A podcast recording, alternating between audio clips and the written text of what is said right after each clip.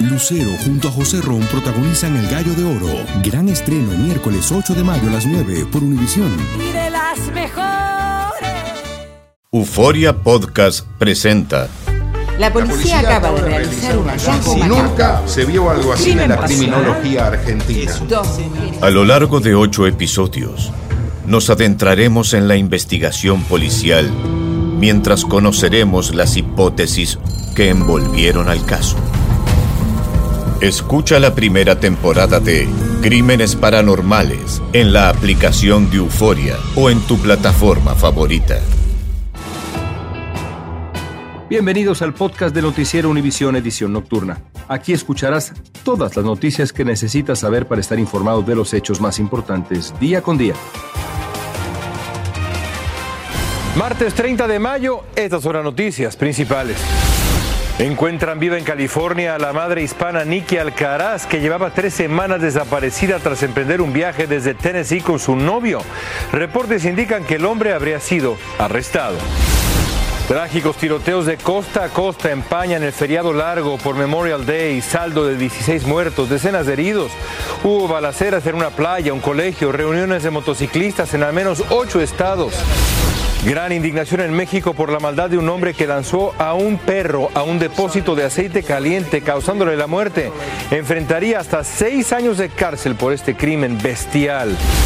Un chofer que iba a velocidad chocó contra una grúa de remol que terminó volando 120 pies. Quedó con múltiples heridas. Comienza la edición nocturna. Este es Noticiero Univisión Edición Nocturna con León Krause y Malky Interiano. Muy buenas noches y gracias por acompañarnos. Comenzamos con el hallazgo de la madre hispana Nikki Alcaraz, que llevaba tres semanas desaparecidas tras salir de un viaje con su novio desde Tennessee rumbo a California. Precisamente la policía californiana informó que Alcaraz fue encontrada sana y salva. Reportes locales indican que su novio habría sido arrestado.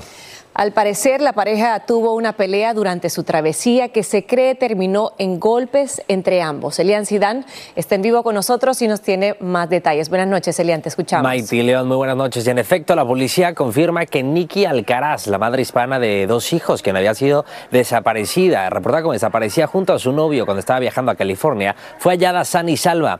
Alcaraz, de 33 años, y su novio Tyler Stratton fueron encontrados en Eureka, California, y el Departamento de Policía de Nuevo México también ya confirmó que no es considerada como una persona desaparecida.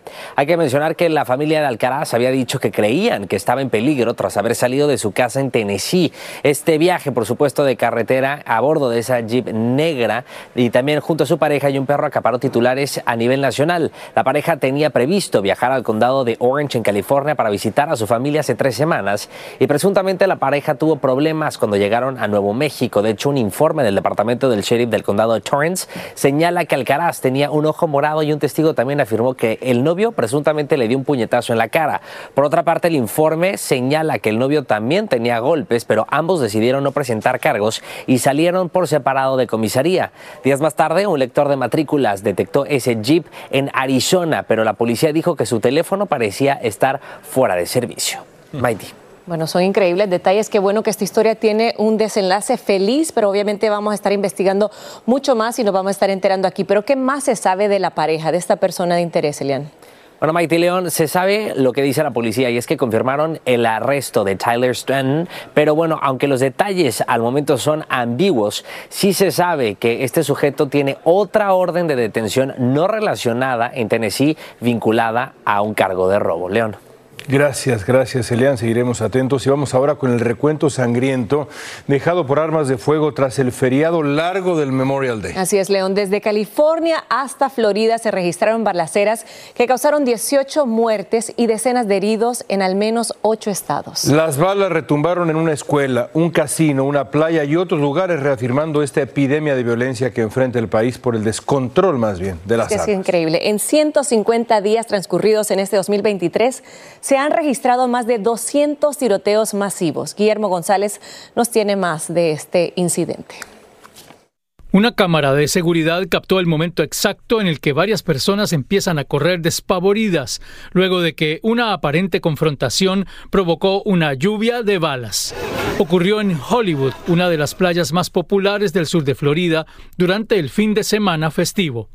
Esta noche se conocieron algunas de las angustiosas llamadas al 911. It's Hollywood Beach Theater was a shooting. Okay, what's the address? I have no idea. This is Hollywood Beach Theater, right here on the strip. Uh, you're on the Broadwalk at the band show? Yes, yes. The shooting. I think somebody got hit. Yeah, somebody got. I think somebody did get hit. How long ago did this happen? Just right now, like 30 seconds ago. Hi, received a call from this number. Can I help you? Oh my gosh, I don't know what's going on. Come to Hollywood Beach. Hollywood. Uh, Marriott, uh, the Margaritaville, please, on the beach. All right. They're shooting out here. Or they was shooting. I think it stopped though. Y en este otro video se observa el pánico que ocasionó la balacera, que dejó un saldo inicial de al menos nueve personas heridas, cuatro de ellas menores de edad. Todo el mundo en el restaurante, todos se tiraron para el suelo y se evacuaron para el baño. La policía arrestó a dos hombres de 18 años. A uno de ellos le impuso cargos relacionados con porte ilegal de armas de fuego. Hubo una discusión entre dos grupos de gente y este, se, se convirtió en una pelea y alguien disparó varios tiros. Pero el de Hollywood no fue el único escenario violento durante este largo fin de semana festivo.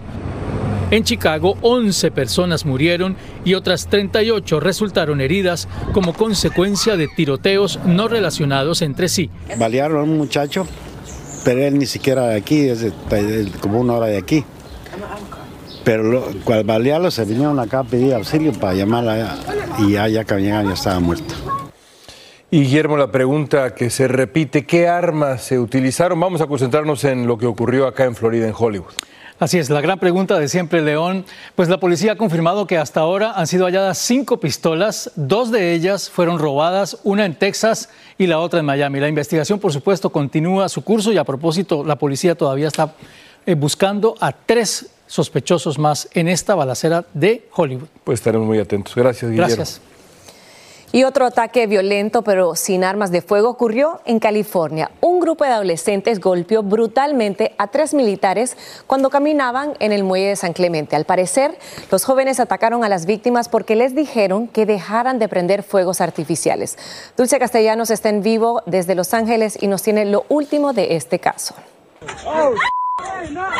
Lo que parece haberse iniciado como una pelea entre varios sujetos terminó en una golpiza por varias personas a tres jóvenes, quienes aparentemente son miembros de la Marina de Estados Unidos. Lo único que dos de ellos pudieron hacer fue intentar cubrirse con sus brazos de la lluvia de patadas. Mis tenis terminaron ensangrentados y mi pantalón de las patadas que recibían esos muchachos. Yo estaba en medio y no paraban de golpearlos. Patricia Hurtado valientemente intervino y logró detener la pelea. Dice que ante la incesable violencia y todos los celulares que grababan el hecho, decidió interponerse con el poco inglés que habla. Yo no me puedo imaginar si algo le pasa a uno de mis hijos y alguien no actúa de esa manera y me los deja morir, porque eso hubiera podido pasar. El departamento del alguacil del condado de Orange informó que no han esclarecido el motivo de la pelea. Possibly surrounding some fireworks. pero que una de las versiones que recibieron fue que el grupo de adolescentes estaba detonando fuegos artificiales. Testigos como Nathan Guzmán dice que acudió a una fiesta en la playa en la ciudad de San Clemente con 200 a 300 estudiantes de las preparatorias locales y que los únicos adultos eran los militares quienes no portaban su uniforme. estaban viendo cosas para tomar a los niños y son como 22, 23 y estaba dando eh, alcohol a los niños y iniciando problemas. Patricia también confirmó que había un olor fuerte a alcohol y marihuana entre el grupo. No hay ningún respeto a la autoridad, o mucho menos a, a los que están sirviendo en nuestro país. El video de la golpiza a los miembros de las Fuerzas Armadas ha causado indignación. Dulce, ¿y cuáles podrían ser las consecuencias legales para estas personas involucradas? Buenas noches. Maiti, buenas noches. Las consecuencias para cinco de los jóvenes involucrados son sumamente graves. En este momento están bajo la custodia de las autoridades y enfrentan cargos de asalto con una arma mortal. Por el gran número de personas involucradas, de 30 a 40 jóvenes, la policía continúa investigando este incidente. Esta es la información que tenemos desde Los Ángeles. Regreso con ustedes. Gracias, Dulce. Estás escuchando la edición nocturna de Noticiero Univisión.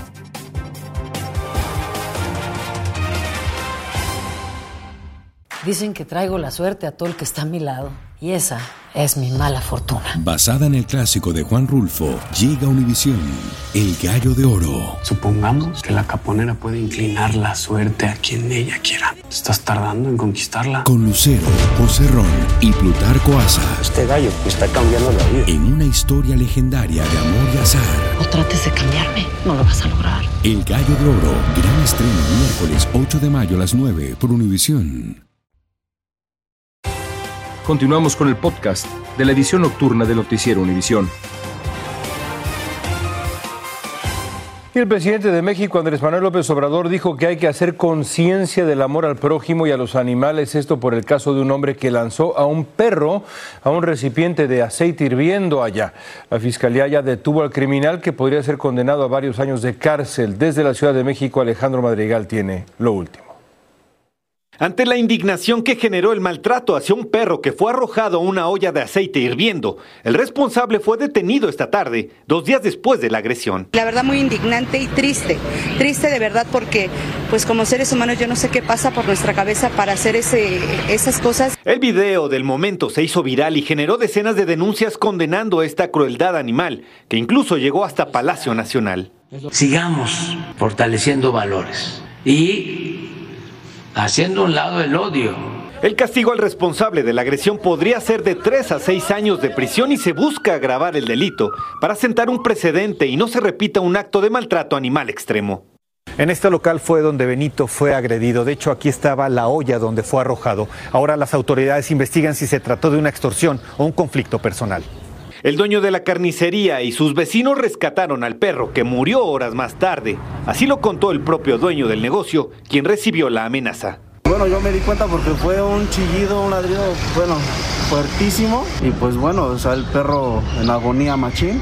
Hasta que se enfrió un poco la manteca lo pudimos sacar. El agresor detenido presuntamente primero amenazó a Oscar Ávila con un cuchillo y una pistola. Le exigía que cerrara su negocio. Después vino el maltrato a Benito. Lo sacamos, el perro pues vivo todavía. Desafortunadamente pues fue domingo en pueblo, no encontramos ningún veterinario. Este, el perro estuvo así cuatro o seis horas yo creo en agonía. En Tecamac, Estado de México, Alejandro Madrigal, Univisión. Qué terrible. Y hoy se cumple una semana en la noticia sobre la desaparición de varios jóvenes que trabajaban en un centro telefónico en Jalisco. Sus familiares están angustiados porque no se sabe nada de ellos. Las autoridades aseguran que el centro era una fachada del crimen organizado para cometer fraudes y extorsiones telefónicas. Y se cree que los desaparecidos son víctimas de los criminales. Atsiri Cárdenas Camarena nos tiene más. Sin una sola pista de su paradero y con el corazón en la mano, continúan familiares de los jóvenes desaparecidos en Zapopan, cerca de Guadalajara, quienes trabajaban en un call center. De acuerdo con la autoridad, detrás estaría un poderoso cartel criminal estafando a través de la compraventa de tiempos compartidos. Sigo pensando que nos estamos enfrentando a algo que desconocíamos en absoluto como familia. Se trata de dos mujeres y cinco hombres, según la Fiscalía de Jalisco, pero habría uno más no localizado, aseguran familiares. Todos desaparecieron entre el 27 y 29 de mayo, en su mayoría tras llegar a esta finca habilitada como centro de operación ilegal. Elizabeth Hernández es madre de los hermanos Itzel Abigail y Carlos David Valladolid, este último ciudadano estadounidense. Ambos laboraban dentro de la finca que fue cateada por la Fiscalía que allí encontró rastros de sangre, droga e indicaciones escritas de metas por cumplir a base de presiones verbales. Testigos narran que a algunos se los llevaron con violencia. Que por favor los liberen. Se equivocaron. Fuentes cercanas al caso aseguran que si bien el crimen organizado está detrás de estas desapariciones, se trata de reclutamientos forzosos que tras negarse se los llevan contra su voluntad. En Jalisco, México, Atsiri Cárdenas Camarena, Univisión. El acuerdo bipartidista para elevar el techo de la deuda y limitar el gasto público en Estados Unidos superó un duro escollo en el Congreso. El Comité de Reglas de la Cámara de Representantes lo aprobó por siete votos contra seis, pese a la oposición de algunos conservadores.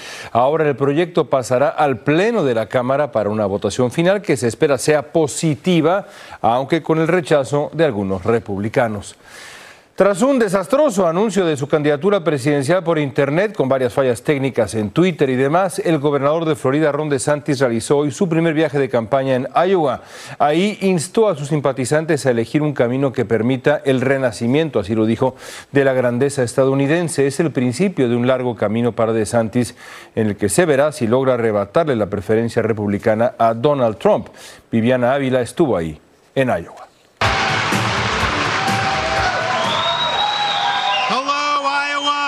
En esa iglesia de Clive, Iowa, se presentó el gobernador de la Florida, Ron DeSantis, ante decenas de simpatizantes y de votantes aún indecisos. By sending Joe Biden back to his basement in Delaware.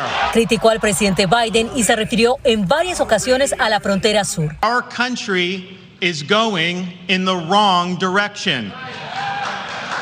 We can see it and we can feel it. Our southern border has collapsed. Para algunos de quienes vinieron a esta iglesia evangélica, su discurso gustó. Sigo aún indeciso, pero amé esta noche. Me gusta DeSantis, dijo este asistente.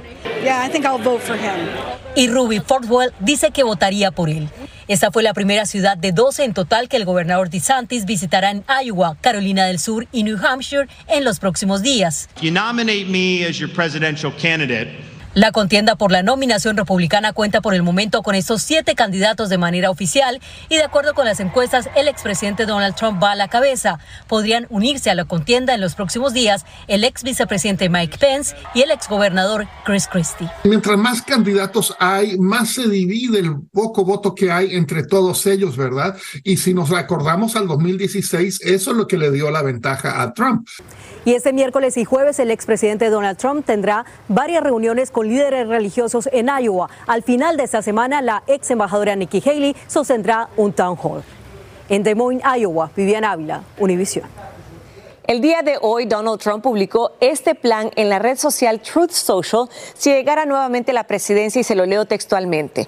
Como parte de mi plan para asegurar la frontera, el primer día de mi nuevo mandato, firmaré una orden ejecutiva que terminará con la ciudadanía automática para los hijos de extranjeros ilegales. Pero podría llevar a cabo este plan.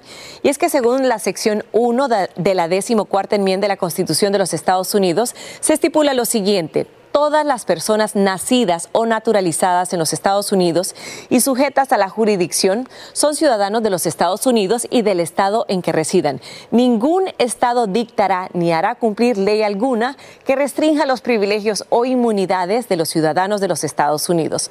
Pero para llevar a cabo una enmienda de la Constitución, la enmienda debe ser ratificada por tres cuartos de los votos de las legislaturas estatales o por tres cuartos de las convenciones convocada en cada estado para su ratificación.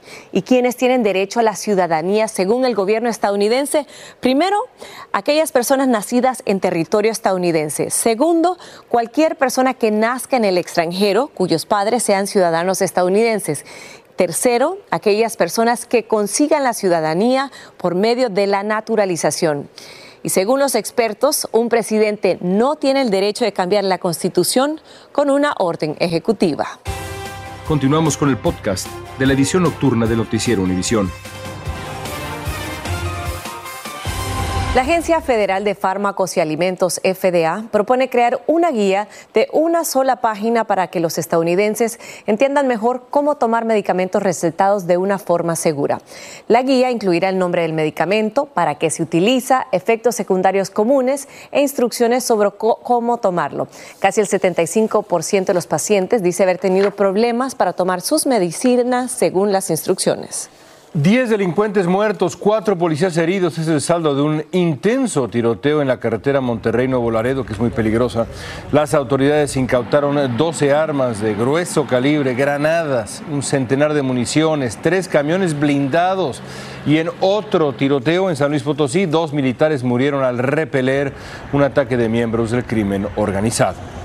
Y el secretario general de la OTAN, Jens Stoltenberg, condenó hoy lo que calificó de ataques no provocados que dejaron heridos a 30 miembros de las tropas de las fuerzas de Kosovo de la OTAN. Y agregó que la OTAN enviará a otros 700 soldados y prepara el despliegue de fuerzas de reserva si fuera necesario. El ataque ocurrió tras enfrentamientos entre manifestantes en el norte del país. Un chofer pagó muy caro manejar a velocidad al chocar contra una grúa de remolque en una autopista en Georgia. Esperen para ver la imagen. Ahí viene ya. El hombre subió por la plataforma de la grúa como si fuera una rampa y terminó. Ahí lo ve usted, volando 120 pies de altura. Golpeó otro vehículo en la parte trasera, recorrió otros 23 pies por el impacto. Para sorpresa de nadie, fue hospitalizado con múltiples heridas. Gracias por escucharnos. Si te gustó este episodio, síguenos en Euforia, compártelo con otros, públicalo en redes sociales y déjanos una reseña. Soy María Raquel Portillo. Probablemente me conozcan con el nombre que me impuso mi abusador, Mari Boquitas. Cuando apenas tenía 15 años, me casé con Sergio Andrade, el exitoso productor que lanzó la carrera de Gloria Trevi y que resultó ser un abusador sin escrúpulos. Voy a contar esa historia por primera vez sin interrupciones. No vengo a contar mi versión, vengo a contar mi historia. En boca cerrada. Escúchalo en tu plataforma de podcast favorita.